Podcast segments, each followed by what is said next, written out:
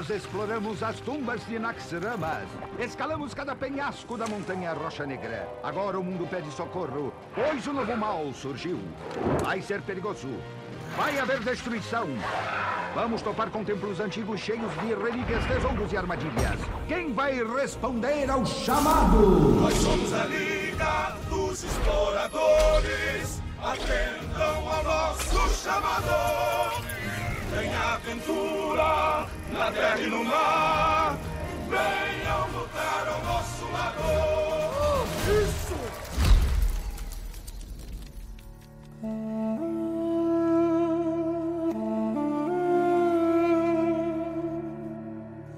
Bom dia, boa tarde, boa noite. Eu sou Hugo Perecim e está começando mais um episódio do Coração de Pedra, o podcast brasileiro de Hearthstone. E hoje no quinto episódio da série de histórias do Coração de Pedra, aquela que vai tratar sobre todas as coleções e aventuras lançadas para o jogo no decorrer dos anos, vamos falar sobre a Liga dos Exploradores. Essa daí que foi a terceira aventura lançada por Hearthstone. Senta aí e boas-vindas à minha estalagem.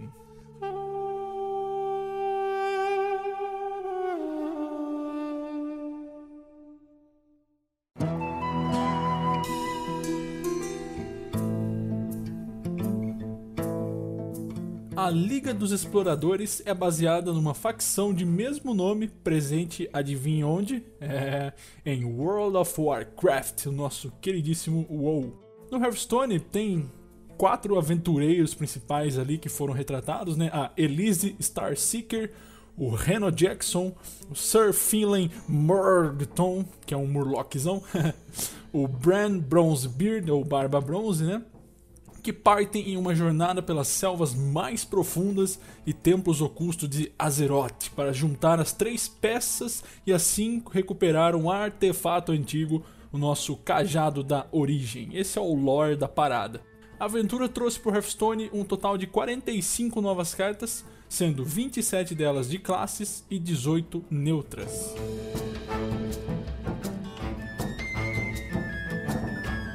Assim como Naxaramas, Montanha Rocha Negra. Liga dos Exploradores foi baseada em Alas e foi lançada em 12 de novembro de 2015 aqui nas Américas e em 13 de novembro nas demais regiões do mundo.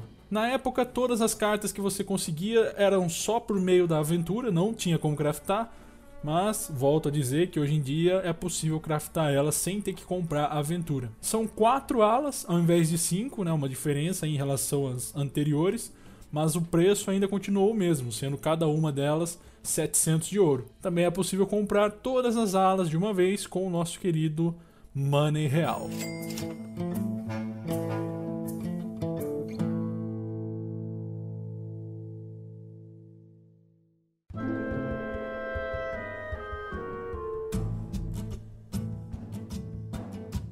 Junto com a aventura chegaram para o jogo dois novos tabuleiros ao invés de um só.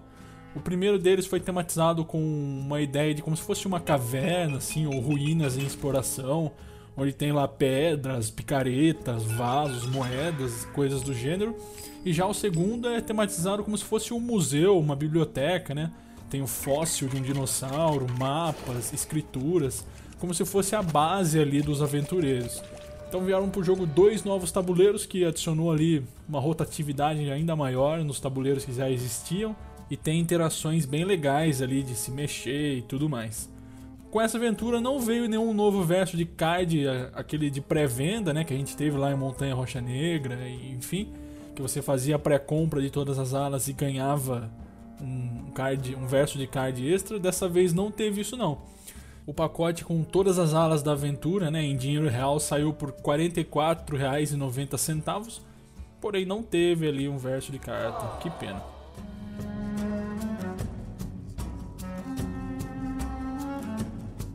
Falando agora um pouquinho ali das mecânicas que vieram com a aventura, né? Diferente de Naxaramas e Montanha Rocha Negra, que não trouxe nenhuma palavra-chave nova, Liga dos Exploradores veio com a nova palavra-chave Descubra, né? Que está aí presente no jogo até hoje. Forte aplicações também na mecânica já existente de embaralhe no seu deck. A mecânica de descubra, é, quando ela é ativada, ela mostra para o jogador três cards, né? Então, por exemplo, descubra um Murloc. Então ele mostra para você três Murlocs e aí você pode escolher uma entre as três, das, as três cartas. É como se fosse um pique ali da arena, né? A arena mostra três cartas para você e você escolhe uma. Então, essa mecânica aí surgiu lá em 2015 com a Liga dos Exploradores. Já a mecânica de embaralho no seu deck, que já existia, né? Também foi mais explorada aí com o lançamento da aventura. Falando um pouco sobre as alas, agora são quatro alas, né? Como eu destaquei no começo do episódio. Foram lançadas uma por semana, no mesmo esquemão lá do, das outras aventuras. E elas oferecem desafios, combates contra chefes, que aqui na Liga dos Exploradores são 13 chefes no total, que para vencer eles você tem que montar ali o seu deck para enfrentá-los. A primeira ala da aventura é o Templo de Osíris, que foi lançado em 12 de novembro de 2015 e não ficou gratuita no lançamento. Isso daí é uma coisa que só aconteceu lá em Naxaramas, né? A primeira ala ficou gratuita ali um tempinho para todo mundo pegar. Já Liga dos Exploradores, assim como Montanha Rocha Negra, não teve Miguel na primeira ala, não. A segunda é Uldaman, lançada em 19 de novembro. Terceira, Cidade Arruinada, lançada em 3 de dezembro. E a quarta, Salão dos Exploradores, lançada em 10 de dezembro.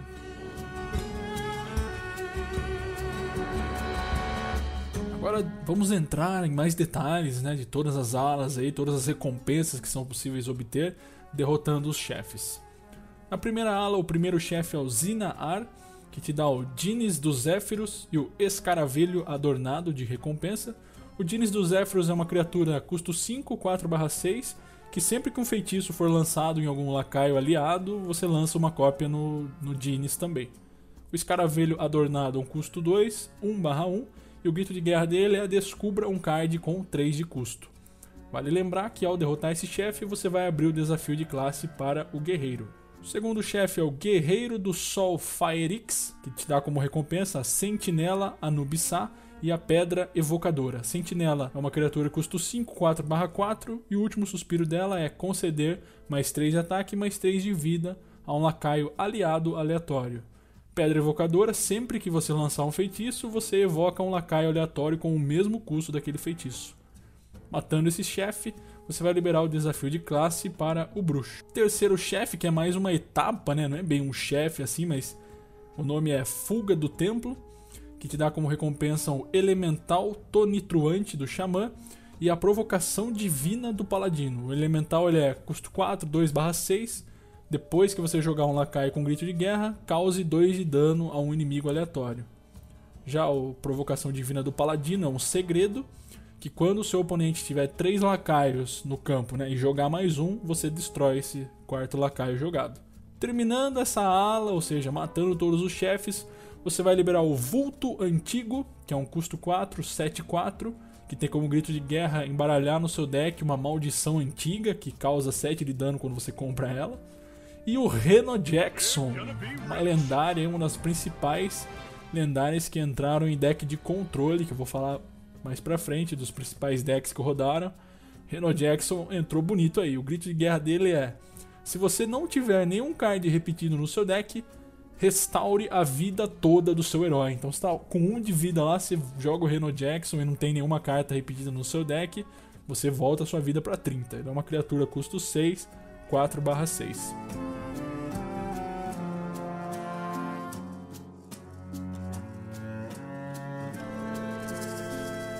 Passando aqui para a segunda ala, o primeiro chefe é o chefe Scarvat, que te dá como recompensa o Trog de Túnel do Xamã e o Conjurador Etéreo do Mago. O Trog de Túnel é uma criatura custo 1, 1/3. Sempre que você usar um card com sobrecarga, você ganha mais um de ataque para cada cristal sobrecarregado. Né? Então usou lá uma carta que tem sobrecarga de 2, esse lacaio vai receber 2 de ataque. Eu estou bastante em deck de xamã relacionado à mecânica de sobrecarga. Conjurador Etéreo é um custo 5, 6/3 e o grito de guerra dele é Descubra um feitiço. Então, quando você jogava essa carta em campo, a nova mecânica de Descubra te mostrava ali três feitiços você escolhia um feitiço para adicionar à sua mão. Ao matar esse chefe, então você vai liberar o desafio de classe para o druida. O segundo chefe da ala é o Carrinho de Mina, que te dá como recompensa a Aranha da Tumba e o Raptor Desenterrado, que é do Ladino, né? A Aranha da Tumba ela é neutra. Então a Aranha ela é um custo 4, 3, 3 e o grito de guerra é Descubra uma Fera. Já o Raptor Desenterrado, custo 3, 3, 4 e o grito de guerra é escolha um lacaio aliado e receba uma cópia do último suspiro dele. Terceiro chefe é o Arcaedas, que te dá como recompensa o Macaco Feroz e a Caçadora do Relicário. O Macaco Feroz ele é do Guerreiro e a Caçadora é do Bruxo. O Macaco ele é 3, 3/4 com Provocar e a Caçadora é 1, 1/1. Se você possuir outros 6 lacaios em campo quando ela for jogada, né, o Grito de Guerra, ela ganha mais 4 de ataque e mais 4 de vida. Matando esse chefe, você vai liberar também o desafio de classe para o Paladino. Finalizando essa ala, então, você vai liberar uma das principais lendárias da expansão, que é o Bran Barba Bronze, que é um dos aventureiros, né? Ele é custo 3, 2/4, e ele tem a mecânica de seus gritos de guerra são ativados duas vezes. Então você tem uma carta lá com um grito de guerra que é causar 2 de dano, se o Bran Barba Bronze estiver em campo, ela vai causar duas vezes esse 2 de dano. Além disso, vem também uma carta do sacerdote, o Mal Desencavado, que é um feitiço custo 5, cause 3 de dano a todos os lacaios e embaralhe essa carta no deck do seu oponente. Passando aqui para a terceira ala, temos o primeiro chefe, o Lorde Serpespeto. Pode ver que o S nesse, nesse Lorde é bem presente, né? Serpespeto. Como se fosse uma cobrona mesmo. Ui te dá como recompensa o Saparrão e o Gorila Robô A3. O Saparrão é um custo 2, 3/2 e o último suspiro é cause um de dano a um inimigo aleatório. Já o Gorila Robô, o grito de guerra dele é: se você controlar algum outro mecanoide, você descobre um mecanoide. Ele é um custo 4, 3/4.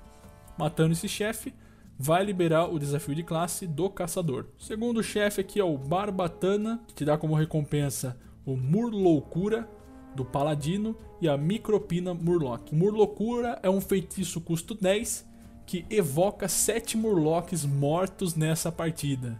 Então, se tiver lá mais de um monte de deck de Murloc lá com o Paladinão, você joga essa carta e basicamente ressuscita 7 Murlocs que morreram. Já a Micropina Murloc é um custo 0 1/1 e é um Murloc. Matando esse segundo chefe, vai ser liberado o desafio de classe para o Xamã. Terceiro e último chefe da terceira ala é a Lady Nasgerar, que te dá como recompensa a Cobra de Cova do Ladino e a Bruxa do Mar Naga, que é neutra. Cobra de Cova ela é um custo 1, 2/1, que tem o venenoso, né? destrói qualquer lacaio que for atingido por ele. E a Bruxa do Mar Naga é um custo 5, 5/5, que faz seus cards custarem 5. Ao finalizar essa ala, além de liberar o desafio de classe para o sacerdote, você vai liberar a lendária Don Philey Murgtone, que é um dos aventureiros, né? É um custo 1, 1/3 e o grito de guerra dele é Descubra um poder heróico novo. Olha só que mecânica interessante. Então, quando você jogava essa carta aí, sei lá, você está jogando de caçador. Seu poder heróico lá é causar 2 de dano no herói inimigo. Você podia jogar essa carta e trocar ele. Colocar um poder heróico, sei lá, de um sacerdote para te curar, por exemplo. Um, de um mago, enfim. Você escolhia o poder heróico dentre os três ali disponíveis, né, pela mecânica de descubra, e ia até o final da partida com esse poder heróico novo. Além disso, vem a carta também do druida Luniscante da Selva, custo 4, 4/4, que tem como mecânica ambos os jogadores recebem mais 2 de dano mágico. Então todas as magias, né, tanto sua quanto do oponente, enquanto essa carta estiver em campo, vão dar mais 2 de dano.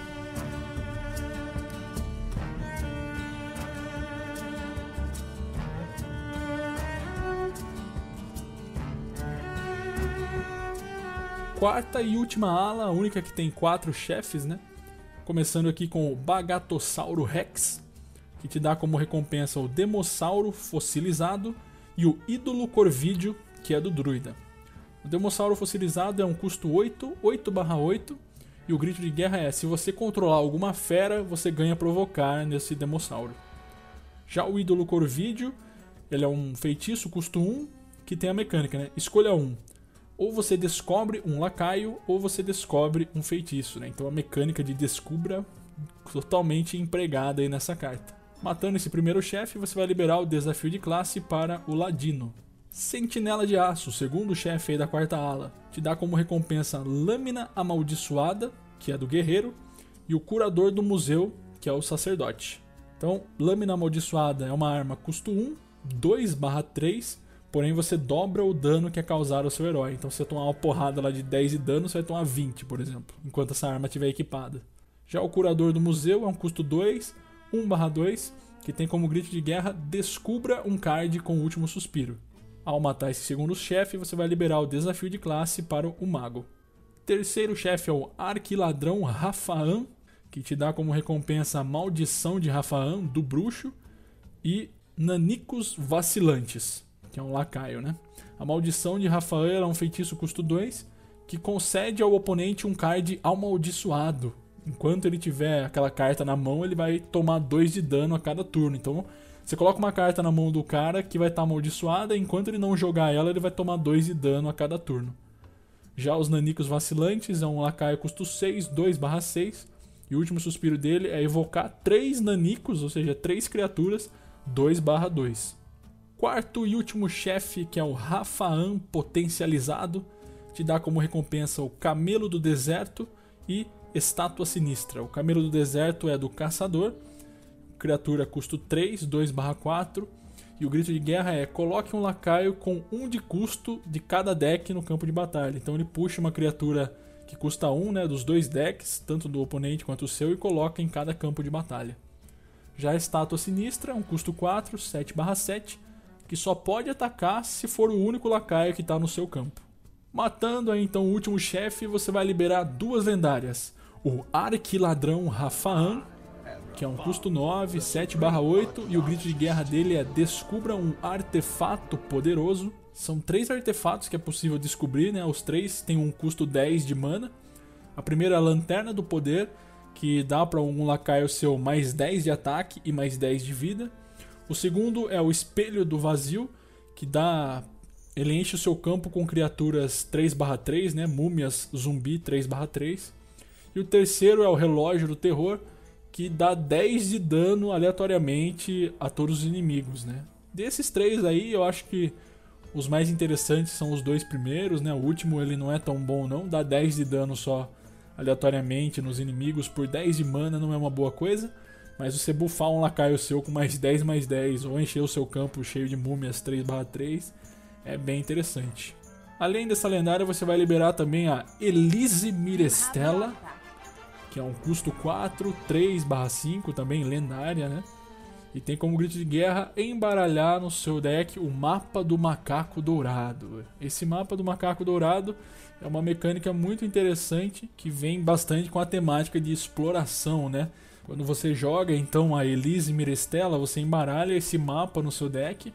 E o mapa nada mais é do que um feitiço custo 2, que quando você comprar ele e jogar, você vai embaralhar o macaco dourado no seu deck e comprar uma carta. E aí o que é o macaco dourado que voltou para o seu deck? Ele é uma criatura custo 4, 6/6 com provocar. E o grito de guerra dele é substitua a sua mão e seu deck por lacaios lendários. Então se você for nesse processo de exploração aí, né, de embaralhar o mapa no seu deck, e aí quando o mapa vier, você jogar ele, você vai embaralhar o macaco. E quando você jogar o macaco, toda a sua mão inteira e seu deck vão virar lacaios lendários, né? Bem interessante.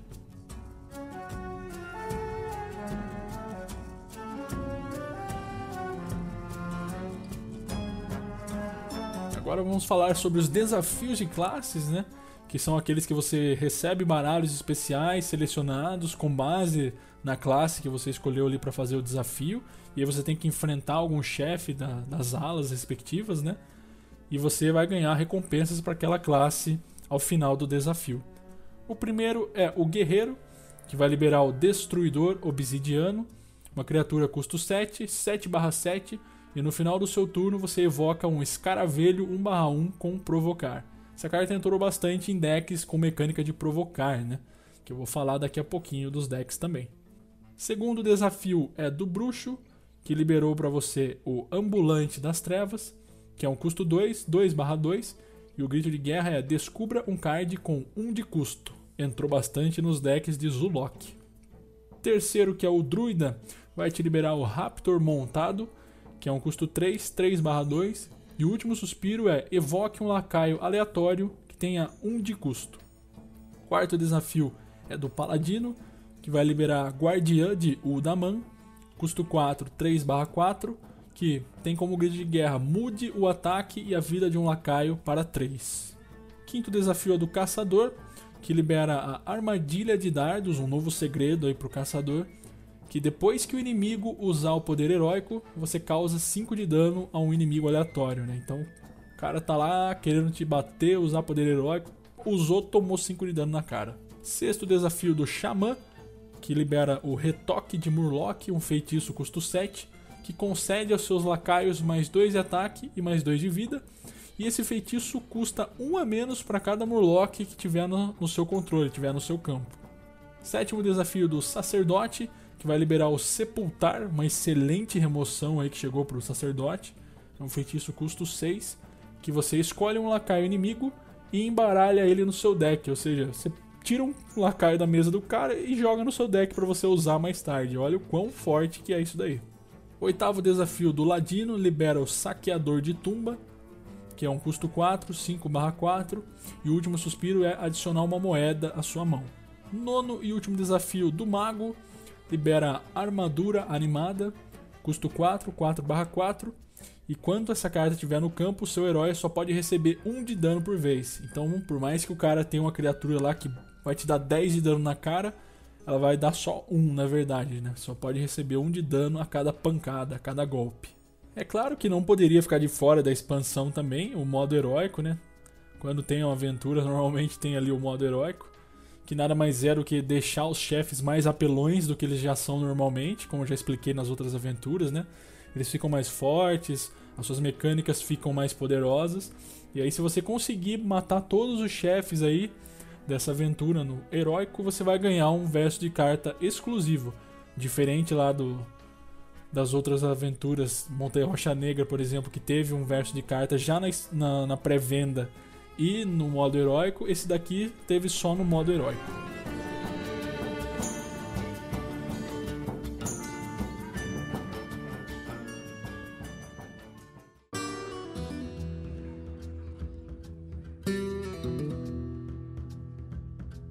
Dado toda essa explicação aí sobre as cartas que vieram com a aventura, né, desafios de classe, o que você conseguia ganhar e tudo mais, Vamos falar um pouquinho agora sobre alguns dos decks que rodaram no meta da época, que eu topei bastante ali, foi uma coisa que me marcou e eu lembro até hoje sobre esses decks aí.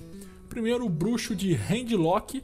Ele já existia, tá? O Bruxo de Handlock, para quem não sabe, é aquele que te beneficia quando você tem bastante carta na mão, né? Você segura o máximo de cartas na mão possível e tem benefícios, né, sobre isso. Que por conta da nova lendária, né, do Bran Barba Bronze, ele ficou ainda mais forte porque ele conseguia se curar e aproveitar melhor as mecânicas de grito de guerra no baralho, né? Então ele tava morrendo lá, quase morrendo, ele jogava alguma carta que curava ele, por exemplo, e por ter o, Ban, o Bran Barba Bronze, ele curava em dobro, esse tipo de coisa.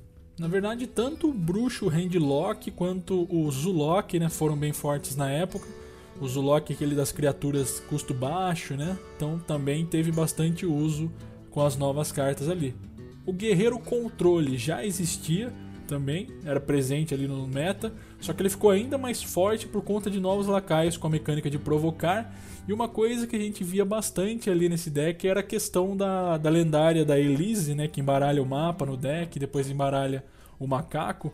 Era uma coisa que rodava bastante no Guerreiro Controle. No fim do jogo, ele começava a cuspir lacaio lendário na sua cara aí por conta dessa nova mecânica. Em terceiro aqui, o Paladino Murloc e Xamã Murloc cresceram absurdamente na expansão, principalmente o Paladino, né, por conta da nova carta de Murlocura, que ressuscita ali sete Murlocs que morreram, né? Então era um turno 10 absurdo pro Paladino quando ele jogava essa carta. E além disso, abusaram né, bastante do Bran Barba Bronze para poder buffar os Murlocs ali, né? Com os gritos de guerra dobrado. Teve um bom enfoque também nos decks de controle, né? Que agora tinha o Reno Jackson, que permitia ele restaurar toda a vida né, no, do herói.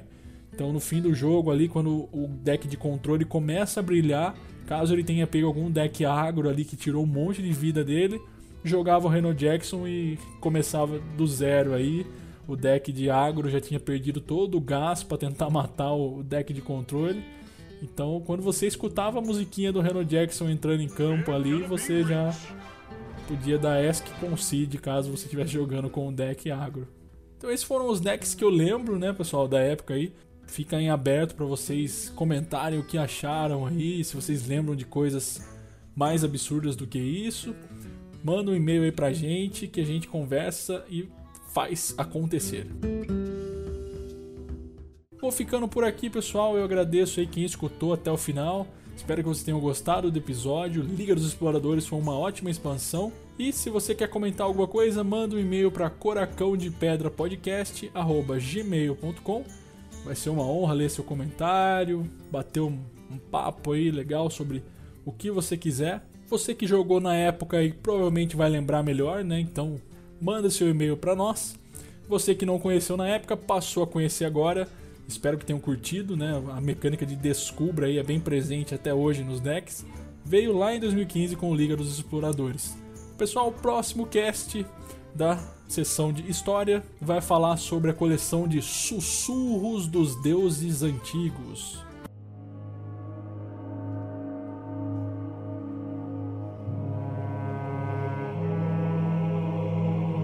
Essa que foi a terceira nova expansão que chegou para o Hearthstone, ok? Pessoal, vou ficando por aqui. Fiquem bem, obrigado pela paciência e fui!